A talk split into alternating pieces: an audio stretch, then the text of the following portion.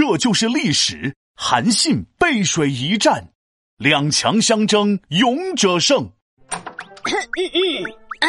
哎，闹闹，你回来了。哎，你咋了？不能讲话了？哎呀，皮大龙，你就没有看到我身上闪闪的光环？哼，就看见你闪闪的臭汗。嘿，你说对了，这闪闪的臭汗。就是我的光环，哈哈！我跑步比赛拿了冠军耶，嘿嘿嘿！多亏你上次教了我破釜沉舟，是吧？我说什么来着？只有保持破釜沉舟、背水一战的精神，才能……哎，等等，咋又来一个背水一战？背水一战是比喻为了求出路而决一死战，意思和破釜沉舟差不多。说起来，背水一战和破釜沉舟还有点关系。故事的主人公是项羽的敌人，刘邦的手下韩信。这人物关系我已经晕了。哎呀呀，你赶紧给我讲故事吧。还记得鸿门宴的故事吧？鸿门宴之后，项羽和刘邦开始了长达五年的楚汉相争。当时有个诸侯国叫赵国，这赵国呢支持项羽，刘邦就派出大将韩信讨伐赵国。不过这个赵国占住有利地形，易守难攻。按照正常打法，韩信估计是打不赢的。那怎么办呢？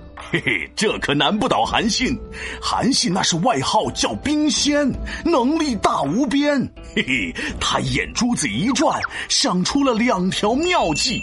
第二天一大早，韩信就让汉军背对着河流摆开了兵阵，这让赵军捧腹大笑。背对河怎么了？不懂。背水为阵可是犯了兵家大忌。你想想，后面是河。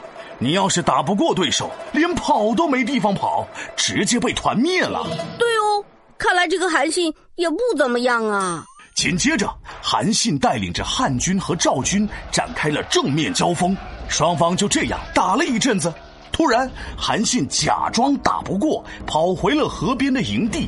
赵军一看机会来了，本来你汉军就没我赵军人多，还背水作战。于是全军出动追了上去，但万万没想到，汉军当时背靠大河，完全没了退路，士兵只好是用尽全力拼搏，一个打十个，厉害的就像是斗战胜佛。哈哈哈哈！哇，原来背水一战是韩信的妙计呀！哎呀，妙妙啊！哎呀，我的妈呀！啊，这只是第一条妙计。就在赵军和汉军僵持的时候，韩信的第二条妙计登场。其实，在开战前，韩信就派了一小支队伍埋伏在了赵军的军营外面。赵军全军出击后，军营空了，他们就冲进去把赵军军旗拔掉，换成汉军军旗。赵军无法取胜，只得退回军营。一看自己的营地已经插满了汉军的军旗，于是彻底崩溃，四处逃散。韩信真是厉害啊，跟我闹闹跑步得了第一名一样厉害。哈，臭美！皮大龙敲黑板，历史原来这么简单。韩信带兵打赵国，面朝敌军背朝河，无路可退又如何？有勇有谋，把胜利得。